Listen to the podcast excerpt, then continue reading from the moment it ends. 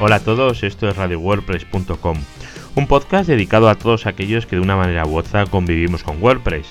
Mi nombre es Eduardo Collado y juntos vamos a explorar el capítulo de hoy.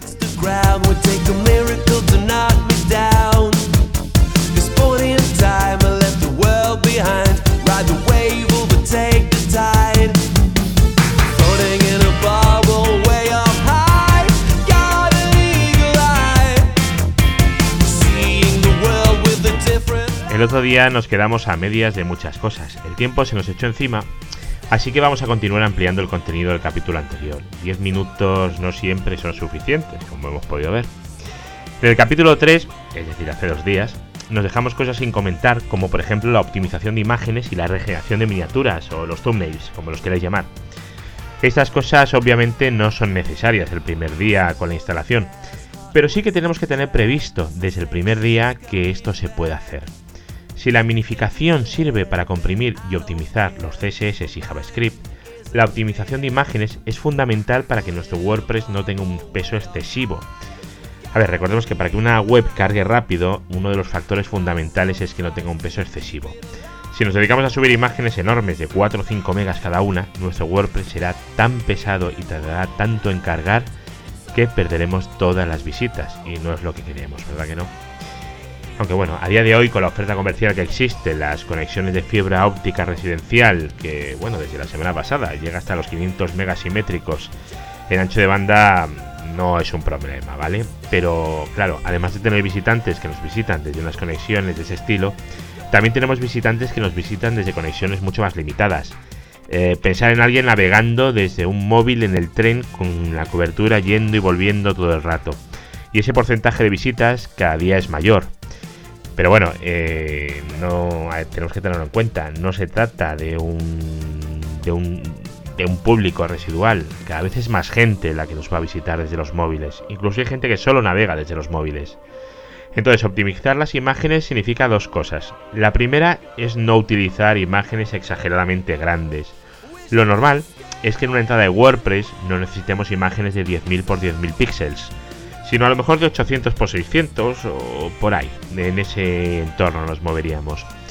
Para eso, antes de subir cada imagen, tenemos que asegurarnos que el tamaño corresponda a algo razonable.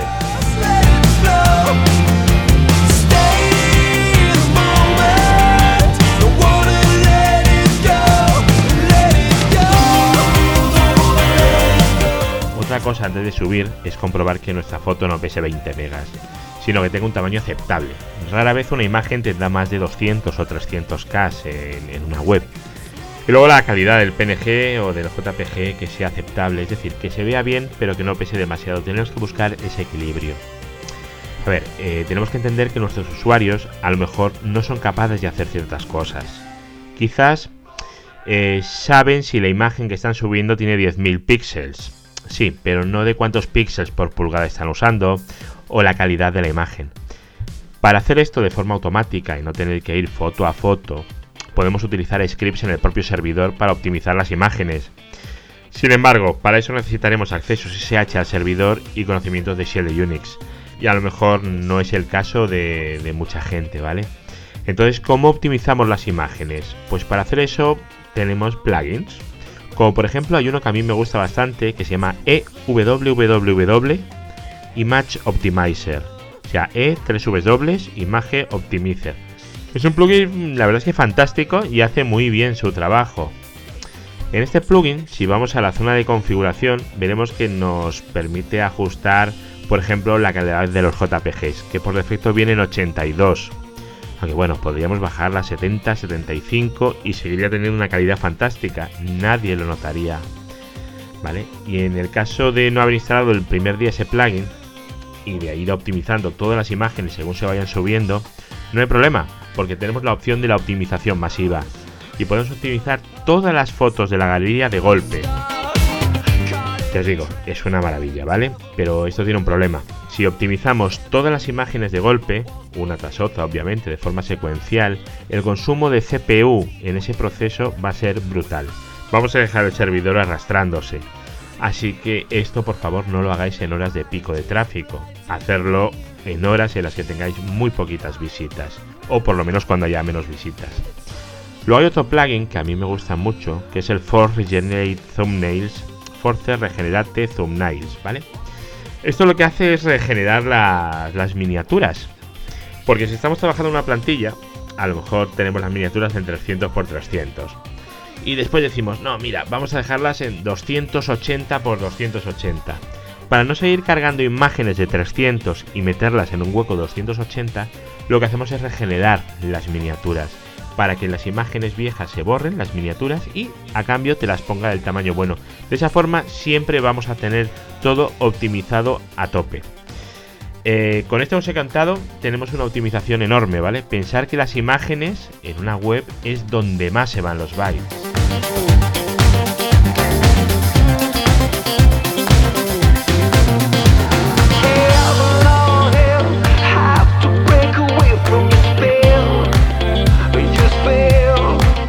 Para la minificación que hablamos el otro día, también hay un plugin que lo, que lo hace, ¿vale?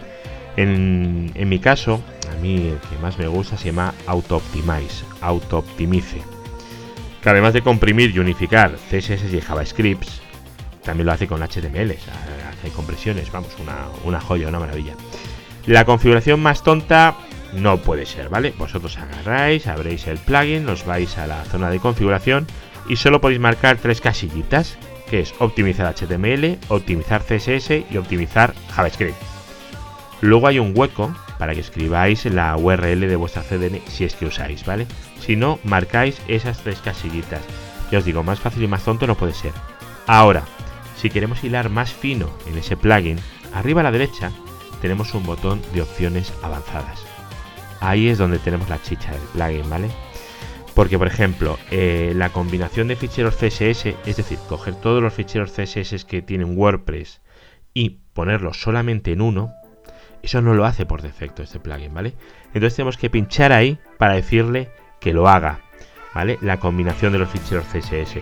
Nos va a decir que, bueno, que en un móvil no es lo más adecuado y tal, pero mi recomendación es que combinéis los ficheros CSS en un único CSS por supuesto después de haberlo optimizado.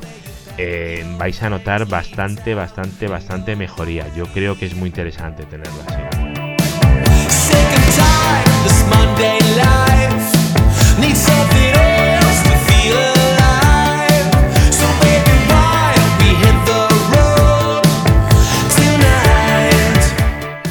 Yo creo que con el audio de hoy hemos completado un poco eh, lo que el otro día se quedó un poco colgado y estamos en disposición de ir a por otros temas.